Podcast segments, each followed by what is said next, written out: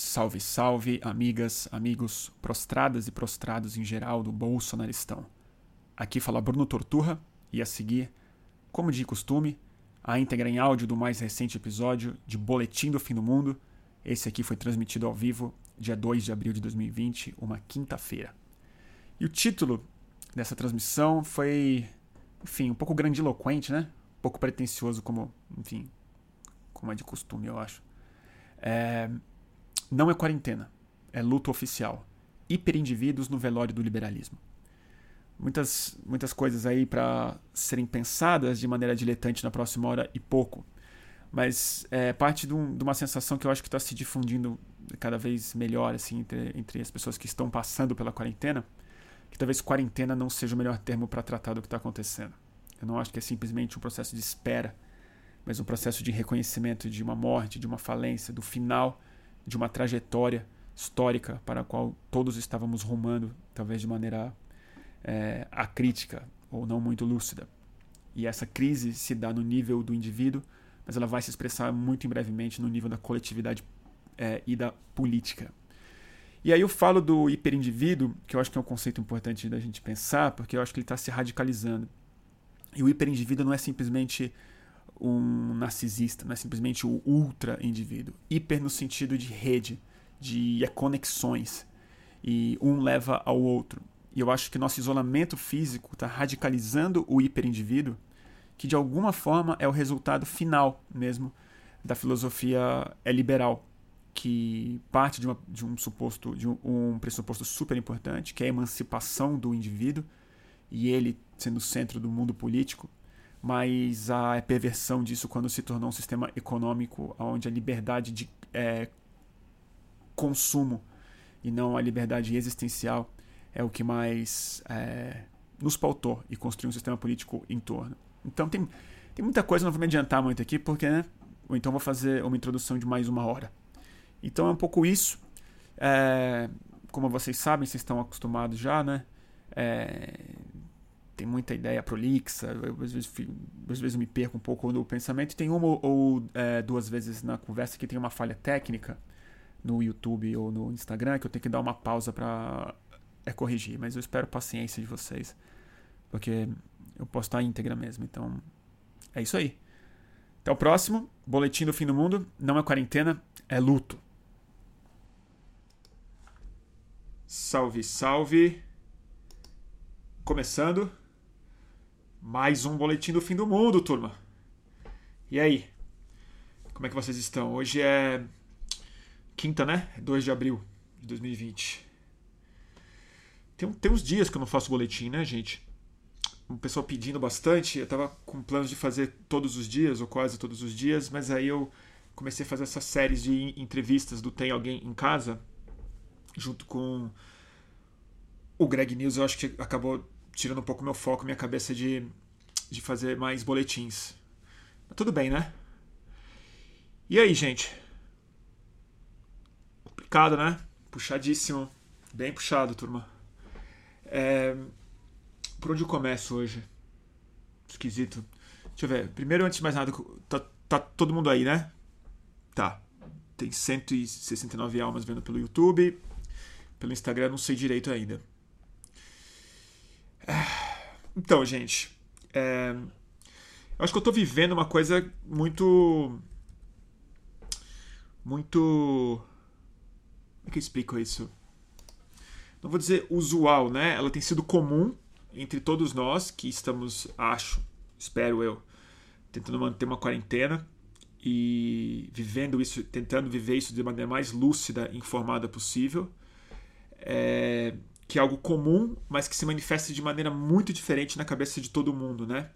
Que os dias são profundamente diferentes. Eu acho que a gente vai começando a encarar é, a quarentena e a pandemia e essa contagem regressiva para algo muito pior que pode estar chegando, que provavelmente está chegando.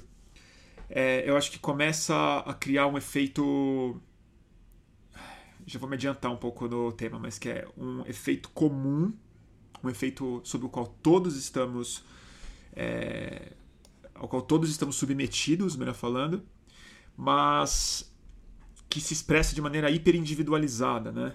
que coloca a vida íntima de cada um em xeque, a vida psicológica de, de cada um em xeque, o passado, a noção de futuro, o, sobretudo o dia a dia. Então são as mil formas de, de viver algo intenso como isso, como que a gente está passando, e eu acho que nesse sentido, apesar de eu ter acabado de postar um vídeo com o André Elion falando que não é uma guerra, é, e de fato não é, mas acho que tem uma semelhança com as histórias de É Guerra, que quando entra nesse estado de suspensão completo, as histórias viram muito específicas, né? Cada pessoa tem uma, a sua epopeia pessoal em torno disso. E por enquanto, a nossa epopeia pessoal está sendo muito é, ligada no cotidiano. Então a gente está enfrentando, no começo dessa pandemia, é, uma tomada de consciência e umas crises muito específicas na vida imediata, na casa, no orçamento, no lixo, na cozinha, na ida ao supermercado, no banheiro, na proximidade ou não com os nossos familiares e parentes e tal. Mas a ansiedade que tem subido, e esses dias eu acho que ela se intensificou muito, é uma ansiedade sobre a próxima fase. Sobre quando isso atingir níveis que já não são mais do cotidiano imediato, não é mais da nossa lida imediata, mas são problemas mais estruturais econômicos e das perspectivas de saúde é, estruturais, internacionais, políticas e tal, em torno disso. E aí, assim, eu fiquei pensando, claro, pensando sem, pensando sem parar nisso, até porque é o, é meio meu ganha-pão, né? Mais do que inevitável. É muito maluco, porque eu meio vivo disso, né? Então eu, eu, eu, eu vivo de fazer live, análise em tempo real sobre essas coisas com a comunidade. E eu vivo de escrever para o Greg News e trabalhar para organizações, às vezes, sempre em torno desses mesmos temas. Então, eu, de, de certa forma, eu não posso nem me dar o luxo de tirar a minha cabeça disso para pensar no meu trabalho se ele fosse uma outra coisa, porque não é. Mas, dito isso, hoje me caiu uma, uma outra ficha, eu, eu, eu acho. Quem me acompanha ah, no Instagram tá é, travando, vocês estão falando? Ah, então deixa eu encerrar o Instagram e eu já volto, tá? Fica aí. Desculpa aí, gente. Eu vou voltar nessa. Desculpa aí.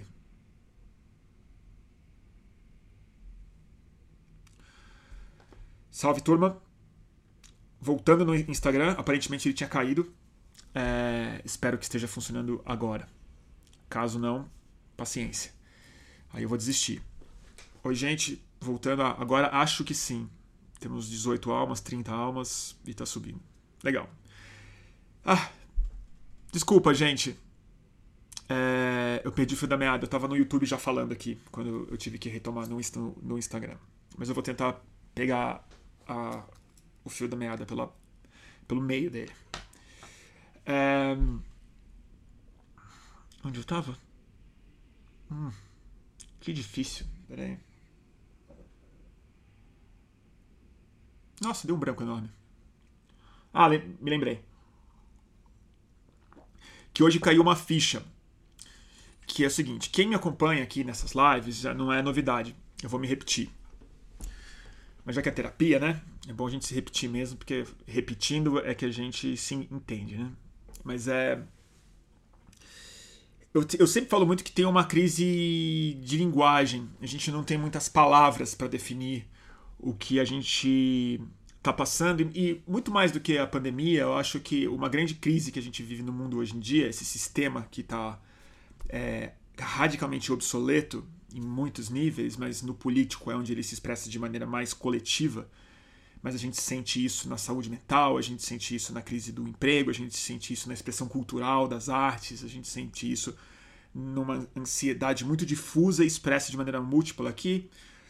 É o que a gente chama de mundo, que não é o planeta, né? Essa construção simbólica que a gente atribui à realidade, é, ela já não está funcionando mais. E a crise é terminológica. A gente não tem palavras para definir os novos desafios. A gente não tem palavras para é, descrever as novas ansiedades, a gente não tem as palavras construídas para definir a, o nível de complexidade de condições novas que foram dadas, sobretudo, eu acho, após a digitalização do mundo, que eu, eu acho que enfiou uma camada de vida social, enfiou uma camada psicológica, enfiou uma nova hiperrealidade que cobriu tudo, que eu acho que pela falta de uma terminologia clara e um conceito filosófico introjetado na nossa construção de realidade, é, a gente entrou nesse mundo virtual como cobaias, como ratinhos da Índia, como, como os porquinhos da Índia, né? A gente entrou assim, é, exatamente por não ter instrumento, por ser analfabeto filosófico para entrar nesse, nesse espaço, é que eu acho que aconteceu um fenômeno que, na minha opinião, ele é central para entender o sentimento da quarentena.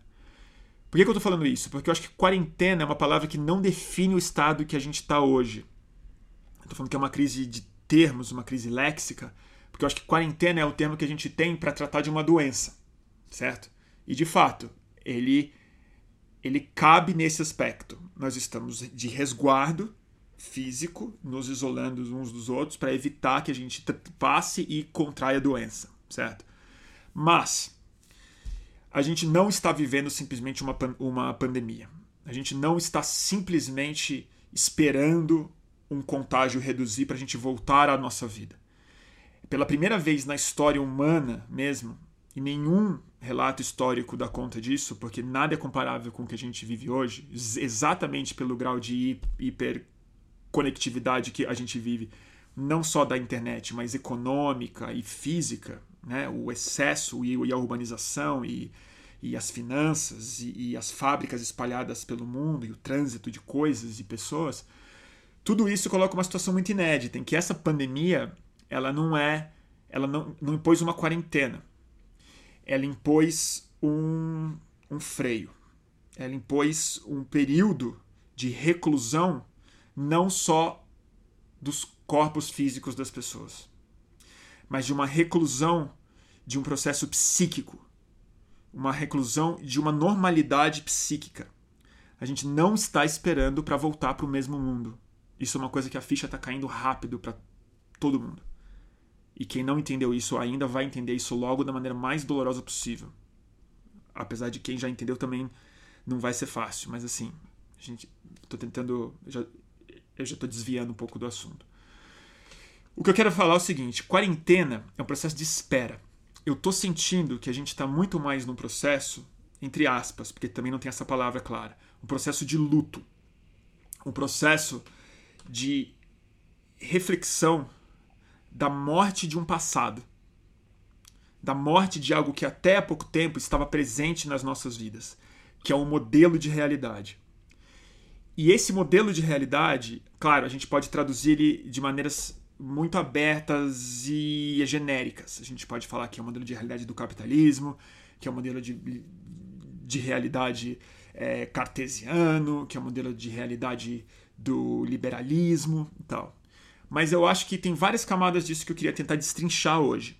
Que é uma é a que a gente já está discutindo, que é o modelo econômico não funciona, ele não permitiu uma pausa, ele não ofereceu saúde para as pessoas, ele mercantilizou as relações, ele mercantilizou é, os hospitais, ele mercantilizou os espaços, ele criou uma meritocracia de direitos e não os direitos universalizados, mas a gente transformou acesso à moradia, saúde, água, educação em commodities cada vez mais inacessíveis ao, a, ao número suficiente de pessoas, cada vez mais inacessíveis a uma massa de pessoas. É, e isso já está colocado. Esse luto não é ao que, ao que eu estou me referindo, porque esse é mais visível, esse é mais claro, esse é mais questionável, esse já está sendo discutido pelos economistas esse já está sendo discutido pelos jornalistas.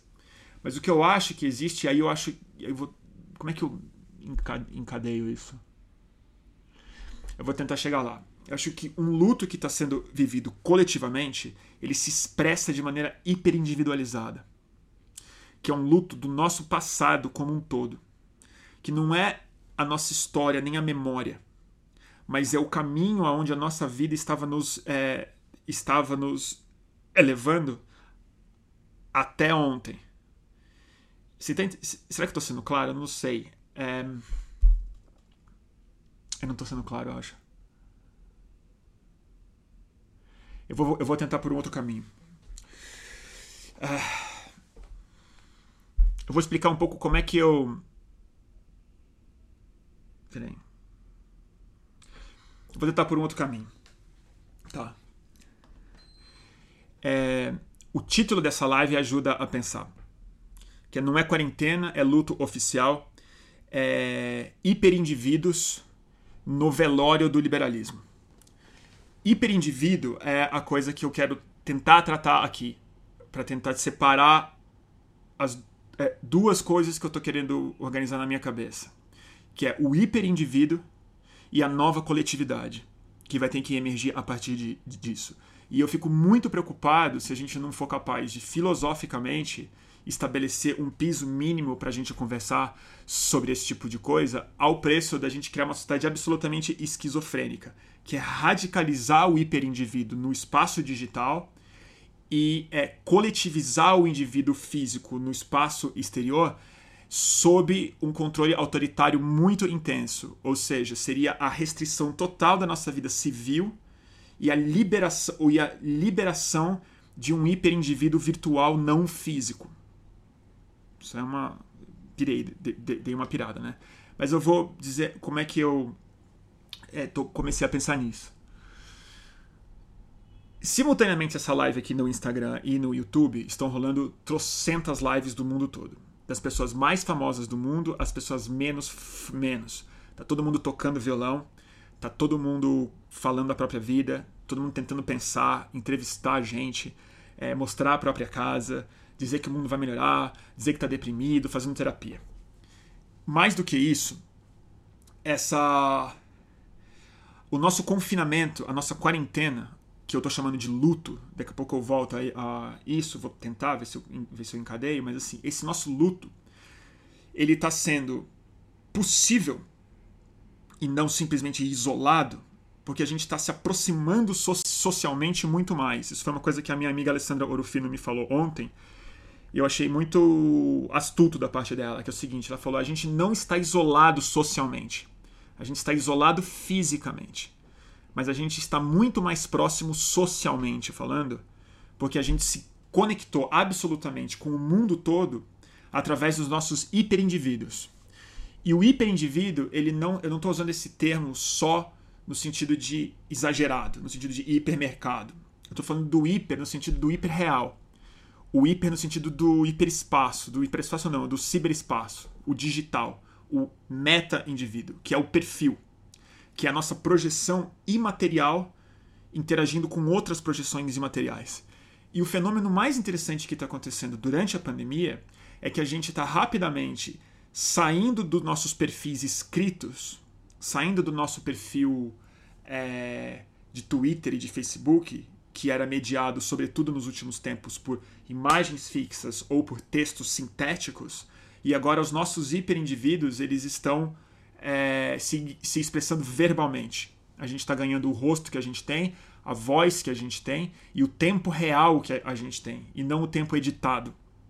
É muito maluco isso, porque agora até os meus vídeos que eu estou postando, das entrevistas que eu tenho feito, gravadas, as pessoas chamam de lives.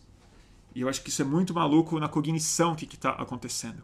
A gente está vivendo um hiper, um hiper presente em que a gente intensificou absolutamente a nossa proximidade social como hiperindivíduos. E esses hiperindivíduos, eles são projeções digitais, mas eles também são hiperindividualistas. É assim, eu, eu, eu não posso ser mais claro do que isso fazendo o que eu estou fazendo. Né? Eu sou jornalista, as pessoas me reconhecem como jornalista, gostam ou não gostam do meu trabalho, mas olha a situação que eu tô colocado. E eu não faço isso na quarentena, não. Eu tenho feito isso há mais de um ano, mas eu tô no meu escritório, na minha casa. Esses são os meus livros. Vocês conhecem a minha cachorra, entendeu? Sabem o que eu penso. É, vem a bagunça da minha casa, sabem que eu, essas são as roupas que eu tenho na minha casa. E eu fico pensando alto por uma hora e meia. Então eu não estou falando exatamente com uma audiência. Tanto é que eu não chamo vocês de audiência, eu chamo de turma. Por quê? Porque a maior parte de. Porque quando vocês se comunicam comigo, eu vejo o nome de vocês, eu vejo a cara de vocês, vocês voltam aqui. Muitos de vocês mandam mensagens, eu não consigo responder todo mundo, mas isso, isso acontece. Então, assim, é absolutamente. Eu tô me olhando no espelho. Eu tô falando com vocês no Instagram, tem o meu rosto aqui, falando para mim mesmo. Eu tô vendo o meu software me transmitindo com uma outra câmera, na, vendo a minha cara, e monitorando no YouTube é onde eu apareço outra vez. Então, assim, se isso não é hiperindividualista, eu não sei o que, que é. E isso que eu sou jornalista. Eu ainda tento fazer análise do mundo exterior. O que eu quero dizer é, a gente criou uma sociedade nos últimos tempos, graças à hiperconectividade, que pegou um indivíduo já muito doutrinado à autoindulgência, ao consumo pelo próprio prazer, à realização da felicidade individual, ao sucesso pela ascensão e não pelo compartilhamento, e a ideia de juventude, de beleza física, de, de, de tudo isso, a gente pegou esse indivíduo muito educado a partir da Segunda Guerra Mundial, mas sobretudo depois da queda do, do é, muro, do fim da história, anos 90, vamos, vamos acelerar esse processo todo.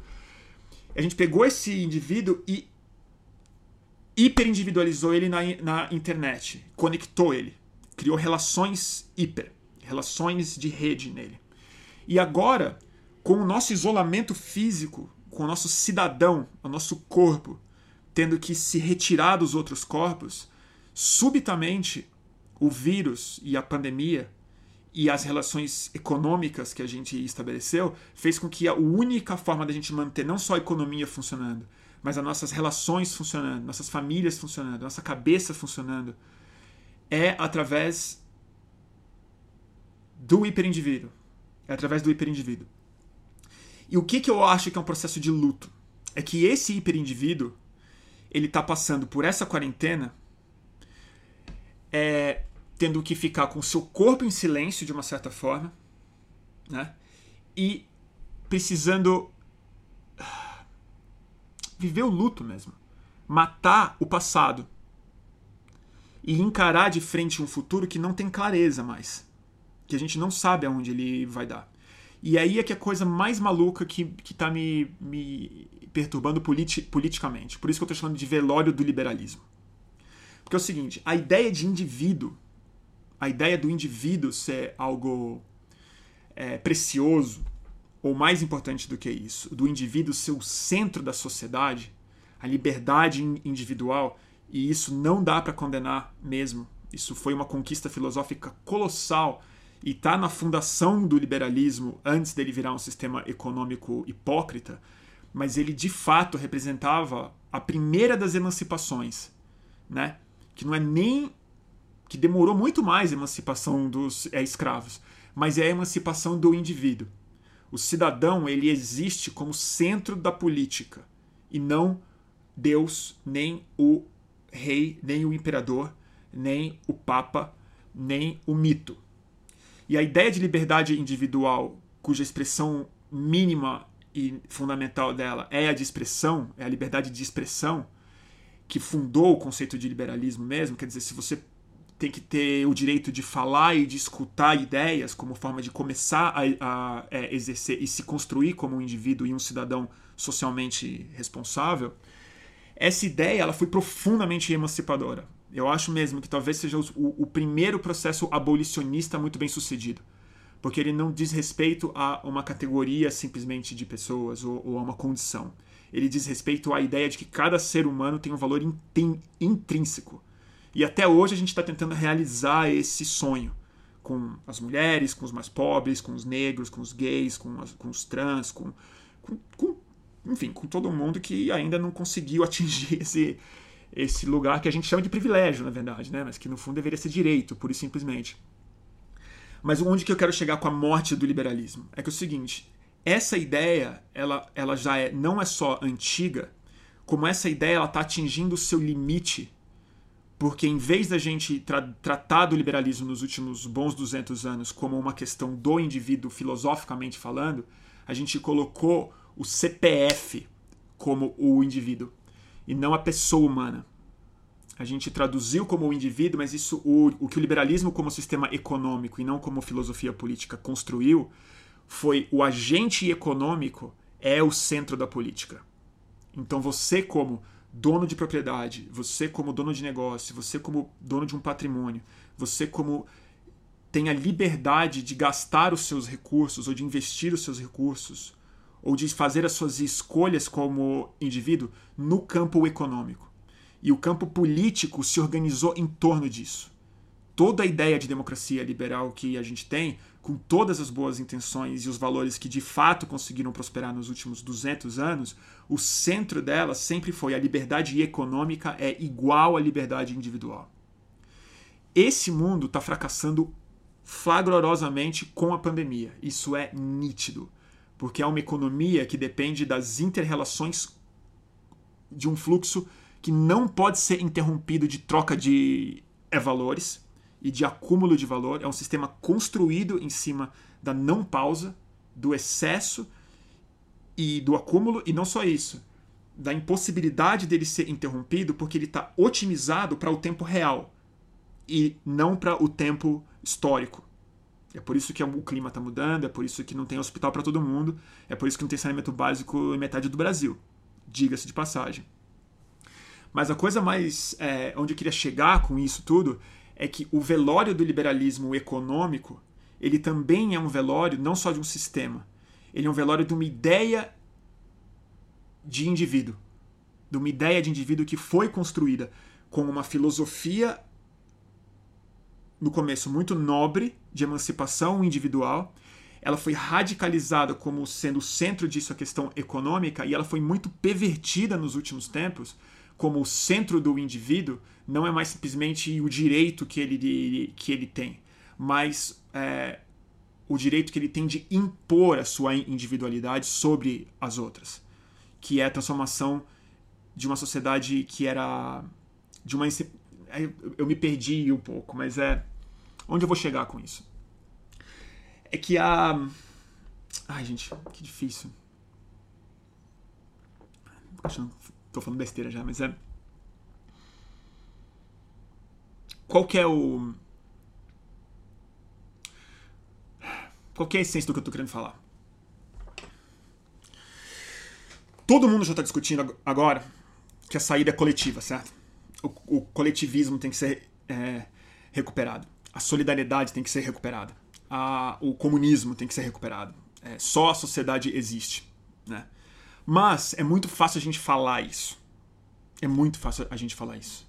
Mas todo o nosso modelo de realidade, toda a nossa construção, quando você observa a própria pandemia, o que ela nos impôs nos últimos tempos, que a gente está chamando de a quarentena, ela se expressa hiperindividualmente de acordo com cada história pessoal. Então, Cada um sabe o prédio que mora, o que, que tem que fazer, aonde dói o calo, o que quanto tem no banco, aonde o pai e a mãe moram e tudo mais.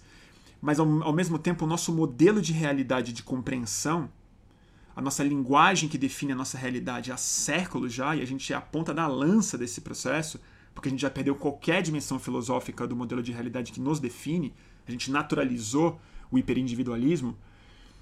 É muito fácil a gente falar que a solidariedade é o caminho, quando a gente de fato não tem muito mais o que fazer a não ser doar um dinheiro numa conta bancária ou meter uma, uma máscara e dar meia dúzia de marmita ali fora. Mas o fato é que a gente não consegue, por enquanto, imaginar, imaginar um mundo diferente. A gente, por enquanto, a gente está preso num passado que morreu, num presente fixo, expresso em lives, expresso em números que vão se pipocando. A gente não tem foco nem para ler ficção mais. E essa crise de imaginação que a gente está sendo colocado é onde eu acho que tem uma bifurcação super importante da gente refletir, que é a seguinte. Se o capitalismo entrar na crise que ele parece que ele vai entrar, e se o sul global entrar no tipo de crise humanitária que ele parece que ele vai entrar, a gente vai assistir uma situação em que o modelo referência que vai funcionar para isso, o modelo de referência que vai é, mostrar resultados, são modelos de economia planejada e de controle social muito intenso. É o modelo da China, por exemplo, que foi o lugar onde apareceu a pandemia, onde a melhor foi controlada. Que não simplesmente consegue é, solucionar o problema com, é, com, muita, com muita centralidade de poder, com uma concentração de poder muito forte, mas também com uma, com uma, coesão, so, uma coesão social onde o autoritarismo violento sequer é necessário, porque as pessoas de fato já vivem num mundo em que o hiperindivíduo já foi muito diluído dentro de uma sociedade que não se vê como americana, que nunca se viu como fruto do liberalismo. Ela se vê como um fruto em constantes revoluções de um ser comunista que atingiu um, um novo sistema econômico absolutamente conectado no capitalismo, mas não a partir da lógica hiperindividual, mas a partir de uma lógica que eu acho que biologicamente é que está se impondo agora por causa da pandemia e do número de pessoas que a gente tem, que é o do superorganismo. O que a gente está vendo possivelmente é uma transição, se tudo der certo, para uma economia e uma sociedade hiper organizada e hiper controlada, é, aonde a utopia individual é liberal, ela vai desaparecer politicamente, ela vai desaparecer como agentes individuais econômicos, ela vai desaparecer como sujeitos livres para ir e vir, e ela vai se expressar radicalmente, a utopia liberal, apenas nos nossos indivíduos digitais. A gente possivelmente vai continuar com uma liberdade gigantesca para falar, a gente provavelmente vai continuar com os nossos perfis, as nossas lives, tecnologias, a gente vai aprender a ser cada vez mais remoto, a gente vai estabelecer novas formas de se relacionar, de se de fazer sexo, de, de fazer música, de fazer todas as coisas que as pessoas estão fazendo é, nesse universo agora de quarentena, que eu repito, não acho que é uma quarentena, acho que é uma transição maluca, é um luto mesmo. Só que no mundo real, no mundo do vírus, no mundo da mudança climática e no mundo da economia real, dos empregos, do trabalho e da coerção física das pessoas que não vão ter essa liberdade de estar nesse universo que a gente está, esse mundo tende a ser muito ditatorial. Porque de fato a gente não conseguiu nesses tempos todos imaginar, imaginar estabelecer um conceito democrático e filosófico que não tem o liberalismo econômico como centro disso. As nossas melhores imaginações é, Agora, não as revolucionárias, óbvio, que eu sei que tem gente falando de coisas bem mais, bem mais é, radicais do que o que eu estou tentando ensaiar por aqui. Mas assim, os nossos tomadores de decisão, os donos da economia, as pessoas que votam em cima disso, os adultos na sala, o máximo que eles conseguem colocar é aumento de imposto em cima de rico. Emissão de grana para enfiar no bolso de pessoas para elas continuarem consumindo no mesmo universo. Então acho que tem uma tem uma situação muito maluca que a gente pode criar daqui a muito pouco tempo que é uma sociedade hipercontrolada, onde o celular, a digitalização, o chip, o GPS, as câmeras, a biopolítica, o registro dos nossos exames, o fato da gente ter que se examinar o tempo inteiro por alguma organização mundial, o fato da gente poder voltar a entrar num país hoje em dia com outro tipo de documentação, com outro tipo de vigília, outro tipo de controle, que a gente, por medo e pela necessidade de romper uma quarentena fisicamente falando, a gente vai aceitar rapidamente no meio desse luto. Porque daqui a muito pouco tempo, eu acho que é uma questão de semanas, a maioria das pessoas acho que vai aceitar qualquer condição de, de hipervigilância para que a gente possa botar o pé na rua de novo. E aí é que eu acho que a ideia do indivíduo liberal vai ser. É, esse é o luto. Esse é o velório. É o velório do indivíduo do, do John Stuart Mill. É, é, é, a morte do indivíduo do, do Thomas Paine, do, do Thomas Jefferson. Entendeu? Até dos direitos humanos, até do indivíduo dos direitos humanos, esse indivíduo está morrendo.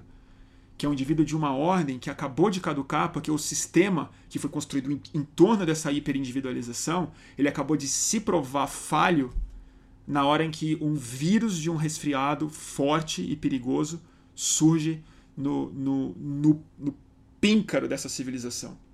E a gente tem uma, tem uma condição especialmente delicada, que é o país mais estratégico do mundo, os dois países mais estratégicos do mundo, que é a China e os Estados é, Unidos, que são os donos das, dos, são os donos da economia mundial, ponto final. Um tem o lastro dólar, o outro tem toda a produção. Um tem 1 bilhão ponto 3 de pessoas, outro tem o exército que vale por 9 dos outros abaixo dele, entendeu? Um é o centro da produção cultural e simbólica do mundo e o outro é a construção de todos os aparelhos eletrônicos que a gente usa para traduzir essa questão simbólica globalmente. A gente está com a, a, a, merda de morar no, no, não só no hemisfério sul, mas sob a batuta do, do, do, do sub-percevejo do vira-lata rábico, que é o Bolsonaro. Mas isso é outro assunto. O que eu quero dizer é, os dois líderes dos países mais importantes do mundo hoje são autoritários. É o Xi Jinping, que é uma pessoa racional, é, absolutamente objetiva, estatística, científica, poderosa, centralizada, organizada numa sociedade que, que compreende isso e que sente o resultado disso na vida real. O outro é o Donald Trump, que é um lutador de luta livre fake, que é o fantoche de si mesmo. Ele é um cara que ele, ele tem a mão dentro do puppet dele. Ele, ele, ele é o meta-fantoche, porque ele, ele é falso em tudo que ele faz. E, e ele, é, e ele é real nisso. Ele é fake, ele não sabe nada, não sabe nem quem ele é. Ele não consegue ler. Mas ele tem, a, ele tem a, a mão. Os Estados Unidos provavelmente vão sofrer uma ruína moral interna colossal pelas mortes que infelizmente estão a caminho lá, pela falta de comando, mas pela falta de legitimidade que essa democracia, que esse mito dos founding fathers dele vai sofrer na cara agora, lamentavelmente, porque eu, eu lamento muito pelos americanos, porque a gente vai sofrer uma consequência grave disso aqui, como quintal lamentável também que a gente é deles. Mas o fato é que subitamente vai, vai precisar emergir para evitar uma distopia completa, uma distopia política baseada no modelo de superorganismo, de, de aniquilação do indivíduo cidadão e do empoderamento do hiperindivíduo digital, que vai ser talvez a, talvez a nossa única esfera de pena liberdade, pelo fato de que a gente não vai existir mais como corpo físico. Então vai ser, isso tende a se radicalizar logo. A gente e é até interessante pensar nisso, porque a gente não deu tempo da pandemia chegar, por exemplo, junto com a tecnologia de realidade virtual. Se essa pandemia aparecesse daqui a cinco anos, imagina as nossas reuniões como é que iam estar. Tá.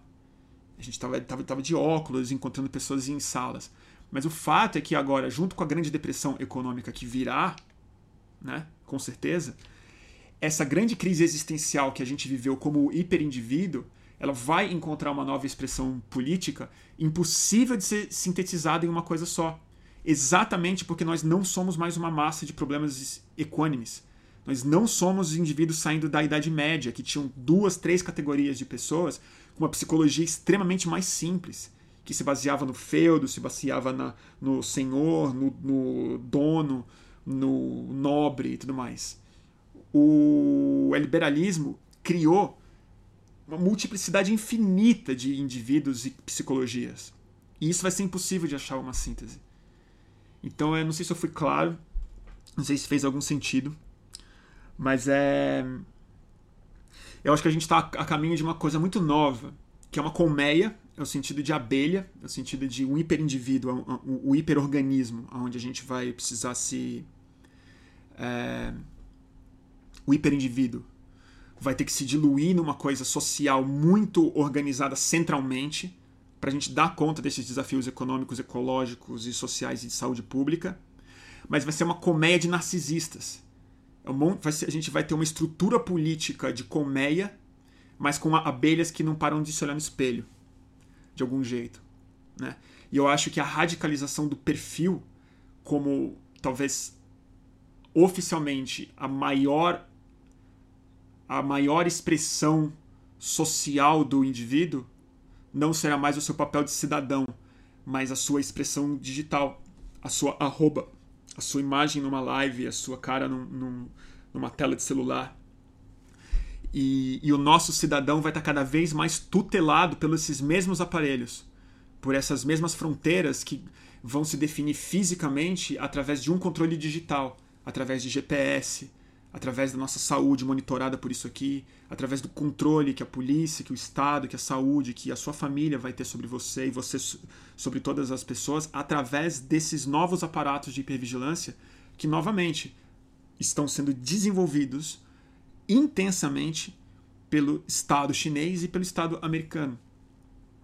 Não à toa, a maior disputa comercial do mundo hoje em dia é o estabelecimento da rede 5G que não é simplesmente uma internet mais forte, diga-se de passagem. É uma hiper conectividade em tempo, em tempo real com uma banda que vai, é, vai dar acesso e vai abrir uma, uma, uma é, possibilidade inédita no hiperespaço. É como se no ciberespaço. É como se a gente estivesse saindo da estrada de terra e criando estradas é, planas com automóveis rápidos e cinto de segurança. É, vai criar um novo ciberespaço. Então, um pouco isso que eu queria falar hoje. Fez algum sentido?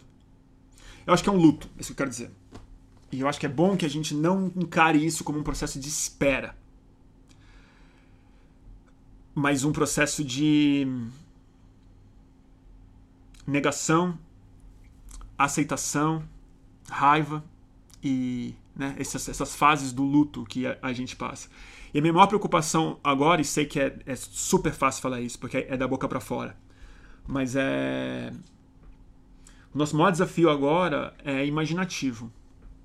Porque se a gente não imaginar o mundo,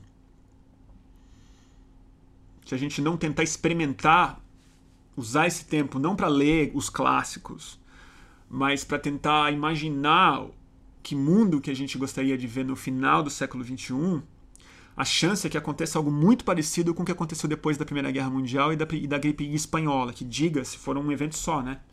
A gripe espanhola se proliferou graças e na Primeira Guerra Mundial. E que foi a, talvez a primeira grande experiência de a globalização a curto prazo do mundo. Gente do mundo inteiro indo se encostar com precárias condições é, sanitárias num é, continente e depois retornar aos seus lares numa economia que começava a se, a se fundir. E o, que, e o que aconteceu depois da Primeira Guerra Mundial e da gripe espanhola foi um grande trauma coletivo que desembocou nos loucos anos 20, né? no, no, no, no é modernismo, nas novas formas de pensar o ser humano, no assassinato do mundo passado, né? na pintura abstrata, na, no surrealismo e, e, em todas essas coisas muito maravilhosas que aconteceram depois disso, mas também deu no fascismo, porque por conta da supressão do socialismo e da, e da inadequação do liberalismo para lidar com aquela situação que estava colocada numa grande crise de realidade, né? Dois processos radicais foram experimentados na Europa, traumatizada novamente, que foi o comunismo e o fascismo. É, e isso só foi resolvido muito tempo depois. Então é, eu acho que a gente vive algo muito semelhante. Eu acho que o liberalismo agora, como sistema econômico e filosófico, não vai dar conta do pós-pandemia. Já não está dando conta durante a pandemia. No pós, então, vai ser muito desmoralizado. O trauma não vai ser pequeno, nem a complexidade do problema. E tanto o comunismo quanto o fascismo, eles têm algo em comum, que não se trata nem de uma questão autoritária, que eu não compro essa ideia necessariamente para o comunismo. Mas eles têm algo central, que é uma ideia filosófica onde a centralidade é a sociedade. O indivíduo ele, ele se realiza melhor, ele, ele é mais realizado, ele chega num lugar diferente é, na medida em que a sociedade é a prioridade a ser construída. E, e o direito é muito dividido em torno disso. O fascismo mórbido faz isso através da, do autoritarismo necessariamente, faz isso através de, de uma perversão muito forte, na minha opinião, com aspectos muito suicidas, não é só na minha opinião, mas na opinião de muita gente. Mas tem esse sentido, não digo de superorganismo, mas essa ideia de que, o, de que um novo indivíduo precisa ser criado. Um novo indivíduo precisa ser criado em torno de uma ideia diferente de sociedade que o liberalismo não dá conta. Essa ideia de centro, essa ideia de síntese, essa ideia de meio termo, de uma administração de uma sociedade livre, ela está falhando, né?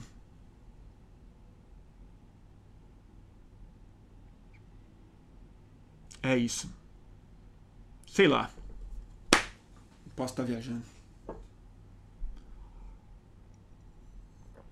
Ih, tem uma me chamando aqui no YouTube falando que eu tô falando muito, é isso? A Donana. O que, você tá me chamando, Donana? Bruno. Ah, não, era uma sugestão, tá bom. Sei lá.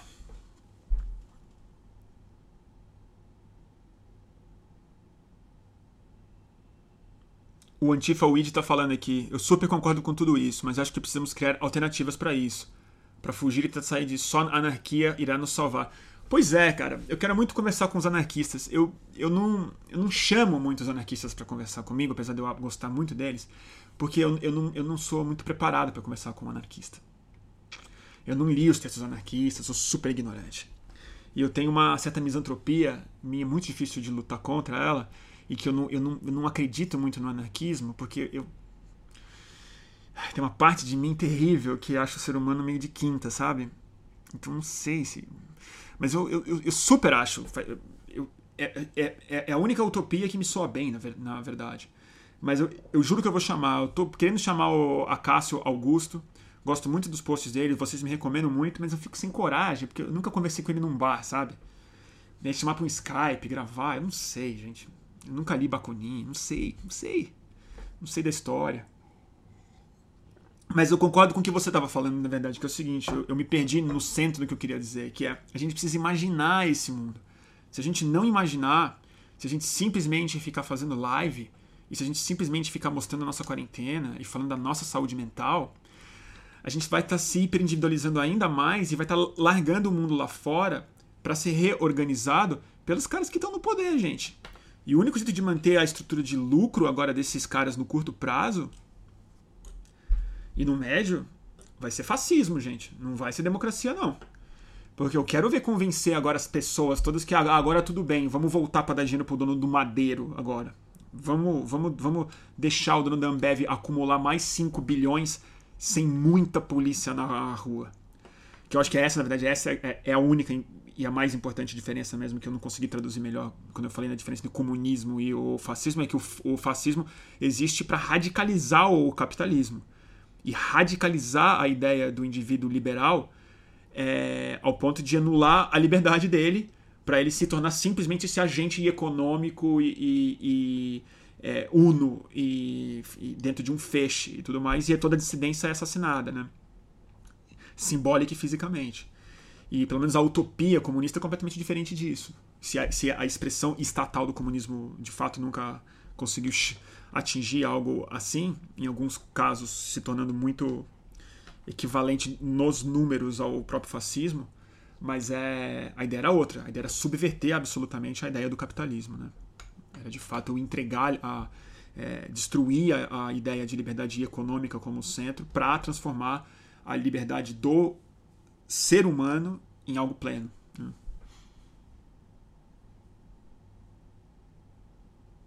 Sei lá.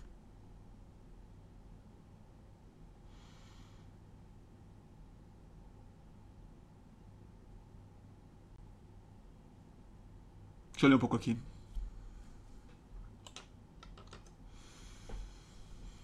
É o Yuri Andrei Ribeiro está fazendo um comentário aqui. O comunismo prescindiu sovietes, comunidades de base. Pois é.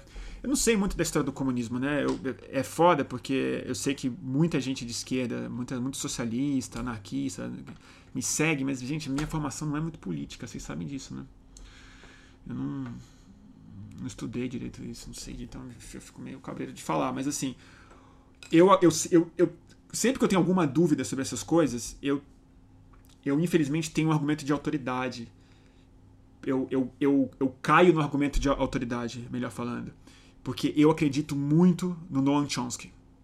Eu acho que o Noam Chomsky acerta muito. Assim. Eu, eu tenho uma confiança nele meio. Se, se o Chomsky falou, eu tendo a acreditar. E eu acho muito interessante a leitura que o Chomsky faz da União Soviética e do Lenin, que é um grande, um grande mito, uma grande referência ética e moral para os nossos comunistas.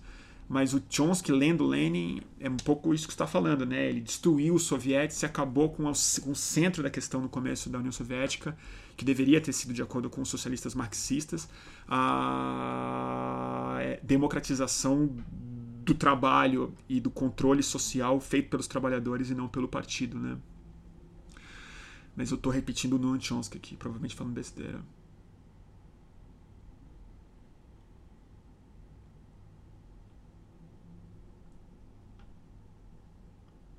Tá travando o YouTube? É isso que vocês estão falando, gente? Tá travando o YouTube ou só algumas pessoas travando, né? Eita. Acho que caiu a internet. Voltou, gente? Voltou? Vê se voltou aí. Minutinho só.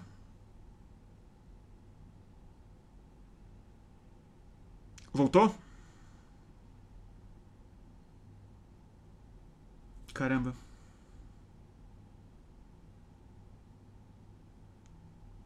Minutinho só, gente.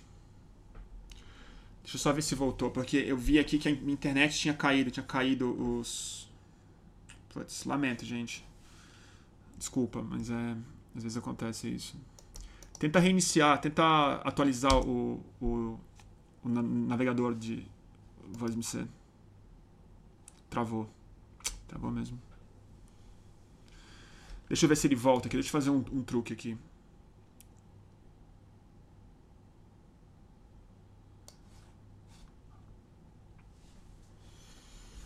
Voltou, né?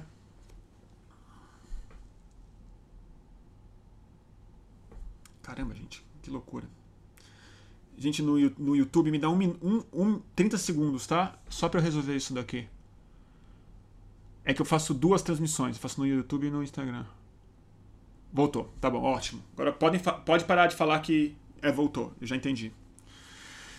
Então tá. O que mais, gente? O que mais? Que mais? Gente, todo mundo já falou que. Já voltou. Manda uma pergunta agora, que eu me, já, já me perdi. Deixa eu ler um pouco de Instagram aqui.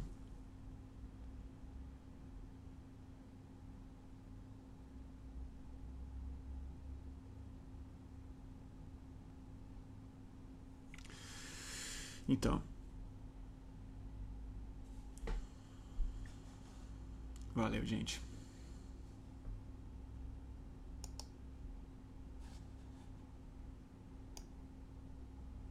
É, eu vou chamar o Acácio Augusto, sim. Eu vou chamar o Acácio Augusto, sim. Eu tô muito afim de conversar com ele. É que eu queria, eu queria conhecer ele pessoalmente, né? Mas tudo bem. Tudo bem. Ah, volta no Chomsky, por favor, né? Será que vocês não pegaram o que eu tinha falado? Vou ter que repetir, é isso? Não, eu tô falando que eu confio muito no Noam Chomsky, gente. Eu acho ele, tipo, quando eu tô em dúvida, eu vejo o que o Noam Chomsky acha, porque em geral eu concordo com ele. Achei um cara tão profundamente honesto, lúcido e, e, claro, inteligente. E ele não me parece que ele tem uma agenda, né? Ele parece que ele tem uma agenda, uma, uma abertura intelectual para ele, assim, é tão clara e o compromisso é dele é tão moral mesmo que eu, em geral, confio. E a leitura que ele faz do comunismo eu acho muito interessante, do comunismo soviético, né? Ele é profundamente crítico ao Lenin, ele chama de reacionário, na verdade. E que aqui no Brasil Lenin é um grande mito, né, para nossa esquerda. E eu também não sei muito falar sobre isso, porque eu nunca li Lenin. E nem, nem tive, nunca tive muita simpatia pela União Soviética como, como resultado, assim, como situação, né. Mas é... E o Chomsky fala muito isso, que no começo os caras traíram a essência socialista no começo da revolução. Foi, foi logo que a revolução se viabilizou que foi esmagar e destruir os sovietes, né, que eram as organizações de trabalhadores que deteriam o controle democrático dos meios de produção. Então, na dúvida, eu consulto Noam Chomsky, que é anarquista e que eu sei que muito anarquista hoje já acha que ele está furado porque ele já está, enfim, defendendo o voto do Bernie Sanders, né? É isso. Gente, eu já ouvi. Chamo, chama o Krenak. Vou chamar. Vou chamar. O Krenak, na verdade, eu queria fazer um episódio do Cortex com ele. Que é aqueles passeios que eu faço, né? Então eu não queria chamar ele pra um. Não queria fazer. De repente, agora na pandemia, acho que é perfeito falar com ele, né? Vou chamar o Krenak, sim. E, você, e a Donana faz de conta tá me sugerindo faz tempo chamar a Lala. Eu não sei falar esse nome. De, desculpa, não sei falar esse nome. É nome alemão, acho, né? Um nome daquela região ali. Não conheço. Não conheço. Não conheço.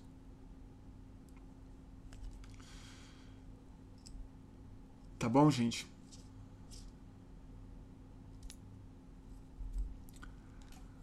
É. Tá bom, turma?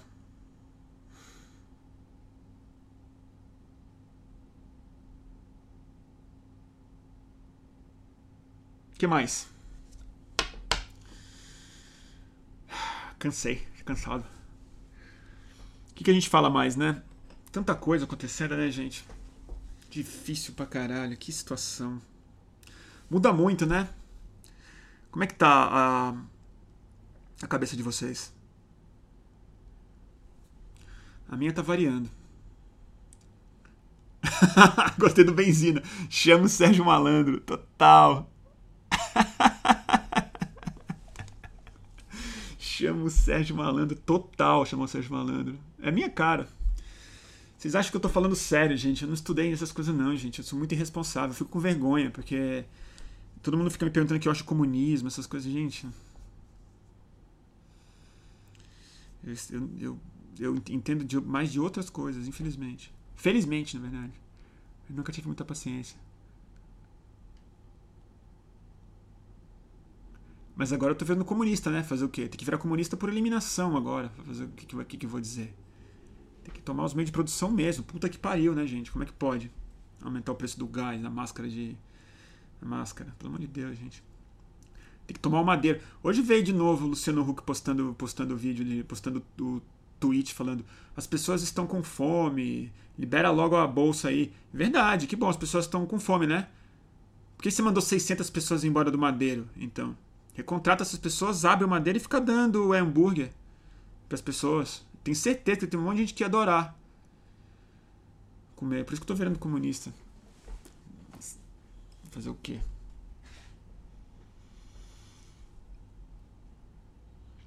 O Antifa tá falando, você é anarquista, cara, aceita. Pois é, eu. Os anarquistas falam que eu não, que eu, que eu não sou. Outro dia eu falei aqui que eu era anarquista por eliminação. Os anarquistas ficaram super bravos comigo. Dizendo, você não é anarquista. A turma fala que eu sou liberal. Mas eu sou o liberal que a esquerda gosta, né? Aparentemente. Eu, eu, eu, às vezes eu acho que eu sou mesmo. Liberal de esquerda. Mas vai fazer o quê? Mas, gente, é isso. O que mais a gente pode falar? Eu, já tô, eu não sei mais o que a gente pode falar. Eu tô querendo entrevistar as pessoas. Tô cansado de falar. E tem muita live rolando, né, gente? Tem muita live.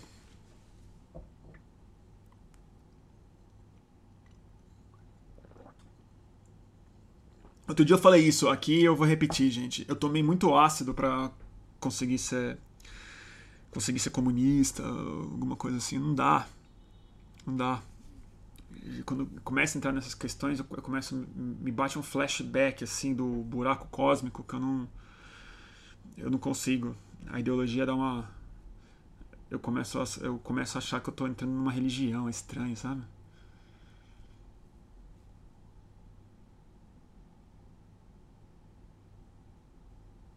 Hum. Mas é isso, eu tô achando que a gente tá indo pra um caminho diferente. Eu acho que o século XXI vai ser o século da biologia, né, de turma? E a gente tem essa coisa materialista histórica do, do Marx, né? A gente, nós das ciências humanas, né? Apesar de eu não ser cientista nem das humanas, mas é, eu a gente é muito organizado mentalmente, culturalmente, sobretudo culturalmente, né? Pelo, pelo modelo de ser humano que os cientistas políticos e os psicólogos e os filósofos entenderam, né? Tipo que é o Freud e o Marx, né? Os dois grandes pensadores, assim, os organizadores, um da da nossa paradigma histórico econômico a partir do qual as pessoas aderem ou fazem uma crítica, mas depois do Marx a ideia de economia política mudou completamente, principalmente para os próprios liberais. É, abriu o novo nova ideia de esquerda e, e tudo que a gente está falando aqui.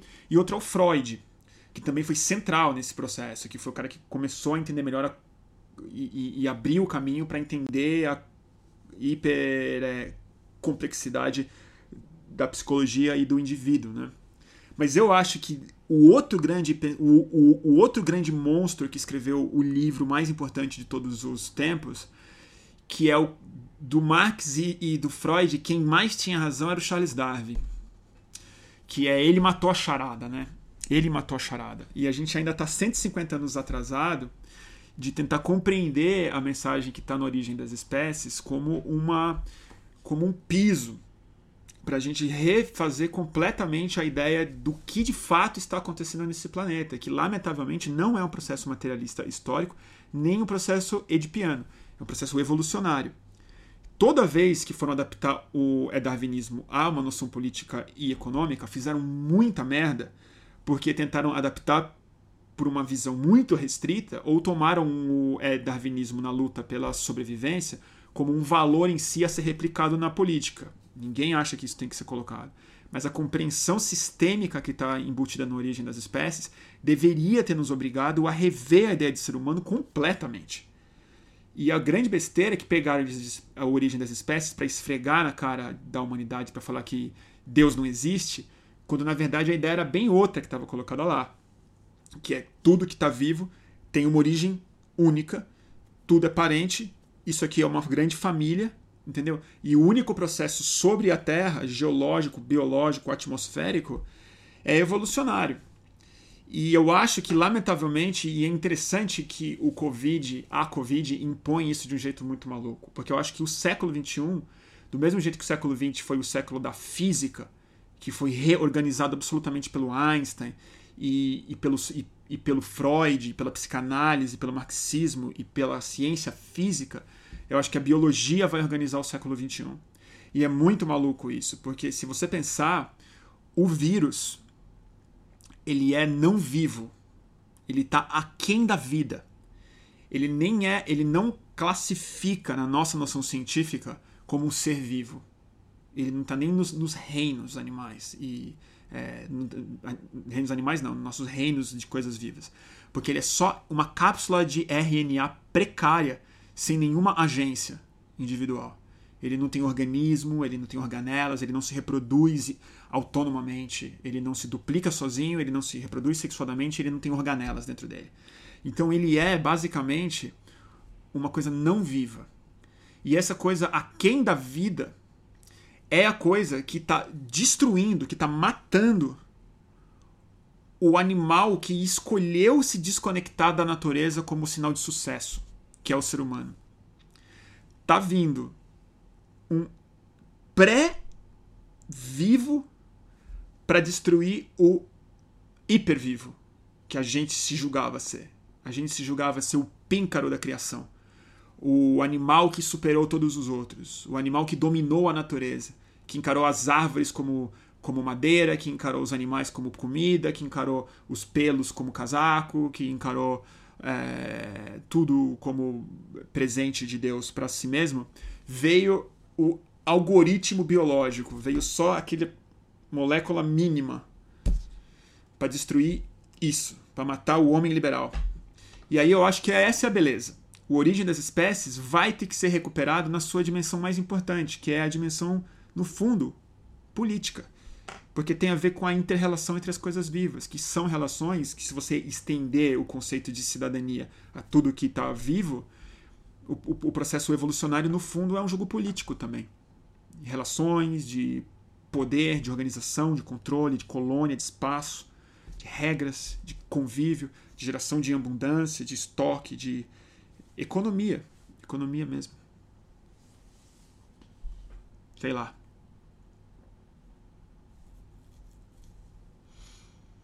É um bot, como o Santos colocou. Exatamente. Ele é um bot, não passa de um bot. Pode crer, né? Que loucura.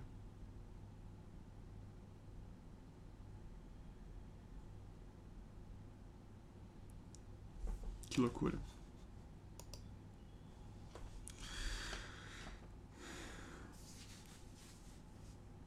Aí o Pedro Ivo fez um comentário, pô, Pedro Ivo, sacanagem, hein? Você tá viajando na maionese aí e esquecendo da ameaça nuclear. Pô, Pedro Ivo, não baixa meu astral assim, cara.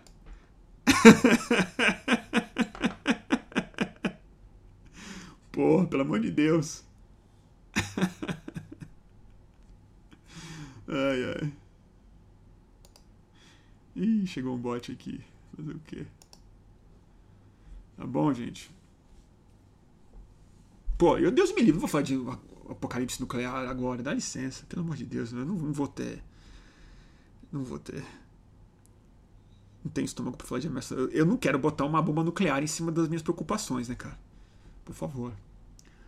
E vai jogar bomba nuclear aonde? Não tem jogo onde jogar bomba nuclear. Vai matar a vez com bomba nuclear? Sei lá. Bruno, já leu Stefano Mancuso? Já. A Revolução das Plantas, né? Maravilhoso.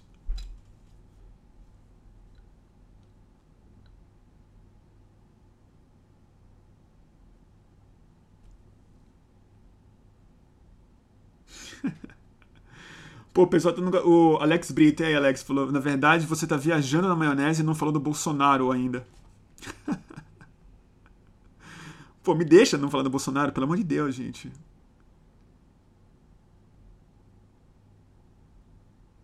Desculpa aí. Tá bom? É, eu acho que a única recomendação que eu tenho para hoje, na verdade, é que é que tá. Não é que é recomendação, eu ia falar de ficção científica, na verdade. Que eu acho que a gente tá também numa crise de ficção científica, porque agora a gente virou uma distopia daquelas, né? E aí o que, que a gente faz? O que, que a gente vai fazer? E eu tenho que encerrar um pouquinho aqui, gente, peraí. Eu tenho que encerrar aqui no Instagram, vai dar uma hora. Então eu vou derrubar aqui um segundo e já volto. Pera aí, fica aí. Volta aí. Quem, quem quiser voltar, né? Tem 200 almas aqui vendo.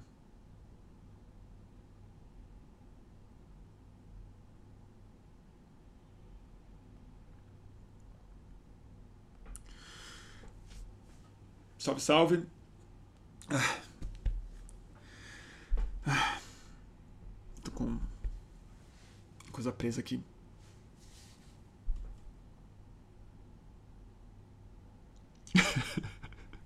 Tá engraçado o comentário hoje. Ai, ai.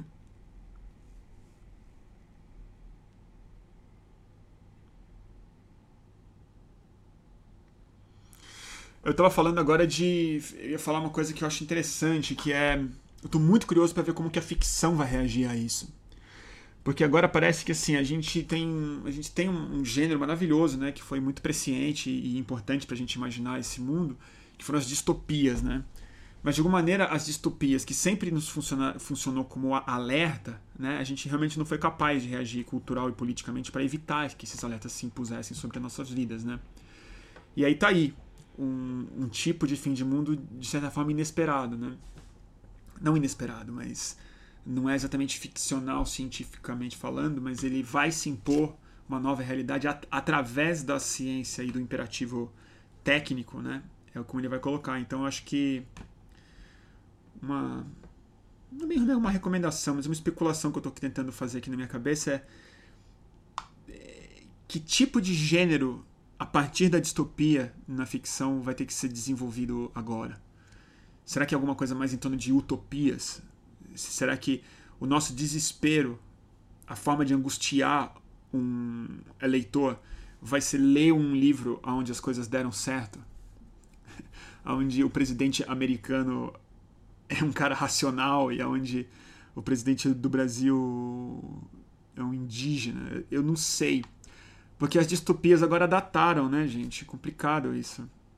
Tipo, Black Mirror já meio não tá encaixando mais, né? E Ezenias também perdeu um pouco a graça. E. né? Eu não sei.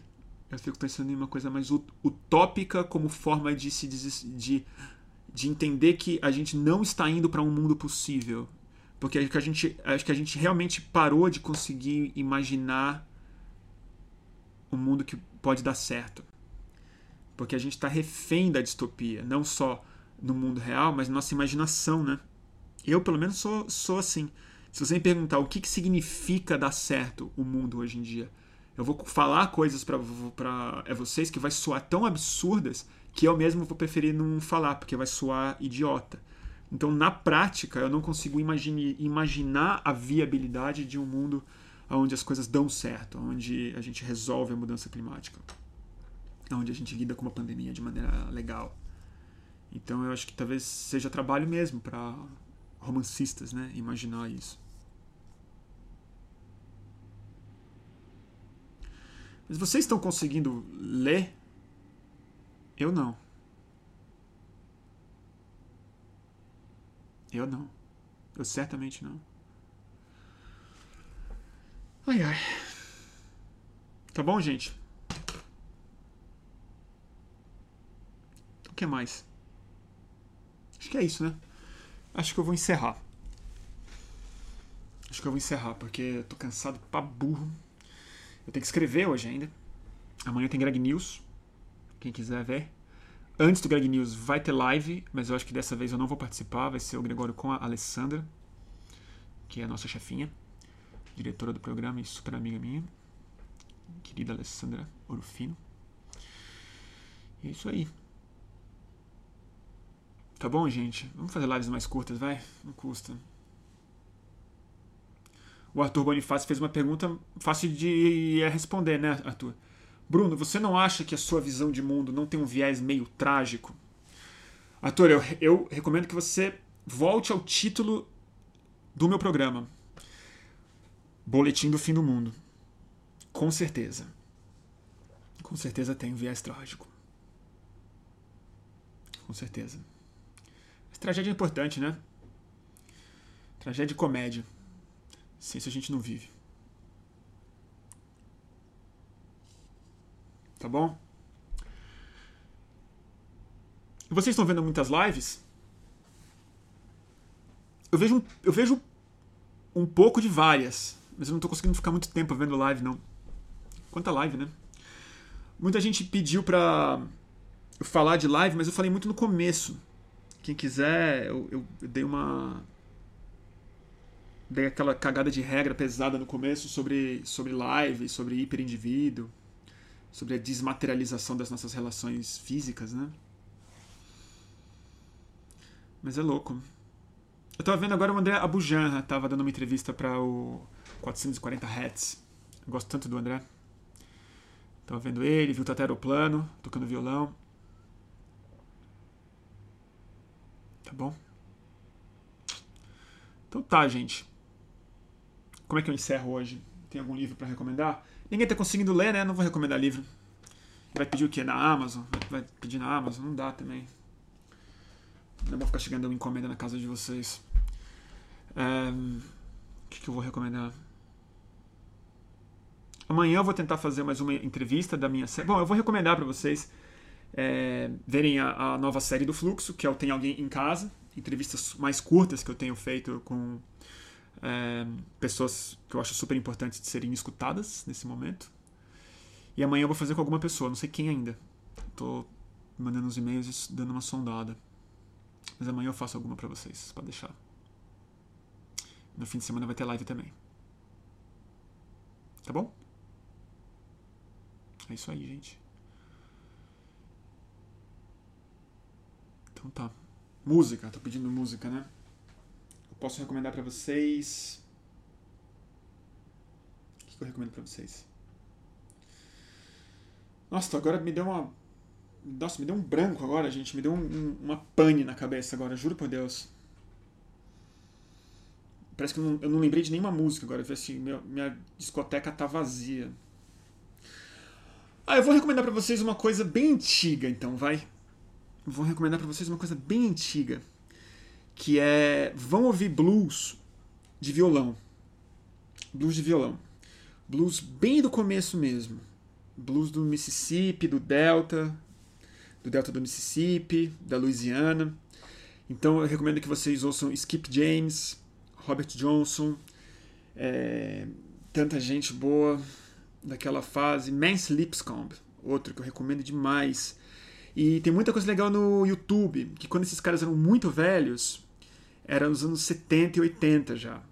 Alguns estavam mortos, claro, que morreram cedo, mas os que ficaram velhos, tipo Mance Lipscomb, por exemplo, ele é um. Ele é especificamente um, um. Um cara que eu amo muito. Muito desconhecido esse cara. Ele é.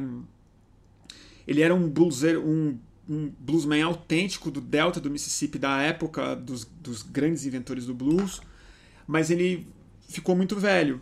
E aí ele foi recuperado tipo um, tipo um cartola, assim, fizeram com ele. Acharam o Mance Lipscomb e botaram ele para tocar na TV e gravaram uns discos com ele bem idoso. Então é particularmente bonito você ver um bluesman original cantando quando velho. Coisa, é tipo o Cartola mesmo. Tem aquela voz de velho, mas fazendo a música que ele inventou quando é jovem. Que é isso que é importante. Eles inventaram aquilo ali. E tem uma coisa do desse blues antigo que eu acho que tem a ver com o momento que a gente passa hoje em dia. Porque ele é uma música construída essencialmente depois da gripe espanhola, depois da Primeira Guerra Mundial. É uma música que evoluiu muito na depressão econômica por conta da simplicidade, violões que começaram a ser muito bem feitos pela Gibson e pela Martin, e, e que traduzia é, essa introspecção triste, esse sentimento de luto, que, na minha opinião, o blues representava muito, porque era o fim da escravidão mas já estabelecido muitos anos antes, mas ainda não havia os direitos plenos. O negro estava começando a, a, a, se emancipar é, artisticamente, que era algo que lhe, lhe foi muito castrado por conta da escravidão. E aí, esses vídeos desses caras velhos tocando é a coisa mais linda. É, e eu acho que representa muito do que a gente está vivendo hoje. A gente está vivendo blues, né? Tá todo mundo blue Tá todo mundo com essa, com essa dor que, que só consegue achar o consolo quando ela é expressa de maneira é, individual, mas para os outros, né? Assim que a gente consegue, a gente se consola junto nesse lugar. Então eu, eu, eu recomendo muito o blues antigo. Recomendo muito o blues antigo. Eu vou dar o um nome aqui para vocês. Vocês botaram uns caras legais aqui que eu amo muito, tipo o Howlin' Wolf, o Johnny Hooker, mas esses caras eles são elétricos. Eu tô falando dos blues acústicos. Eu vou mandar uns nomes aqui, ó. Esse aqui eu vou recomendar para vocês, o Max Lipscomb. É, pesquisa ele no pesquisa ele no YouTube para vocês verem. Tem uma música que é linda que chama Alice Speed.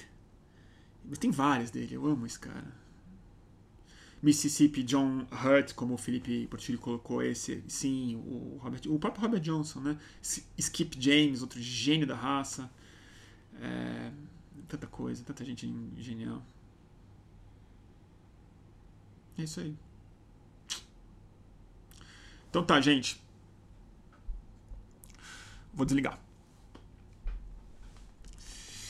E. Ah, se eu li blues do, do Robert é Crumb, li com certeza. Tenho, tenho blues aqui. Eu tenho até um desenho do. Não, não original, mas eu tenho, um eu tenho um quadrinho que é uma pintura do Robert Crumb com vários bluseiros. É isso aí. Então tá. O Leandro deu a melhor dica de todas. Recomendo vocês dormirem muito. Puta, pode crer. E o Rogério tá falando, não gosta de blues? Pô, que pena, Rogério. Eu amo, mas blues pode ser muito chato mesmo, eu vou concordar com você, porque virou só aquele. Mas esse começo, cara, você precisa ouvir, pelo amor de Deus, é coisa muito bonito. Muito profundo, do fundo da alma da pessoa.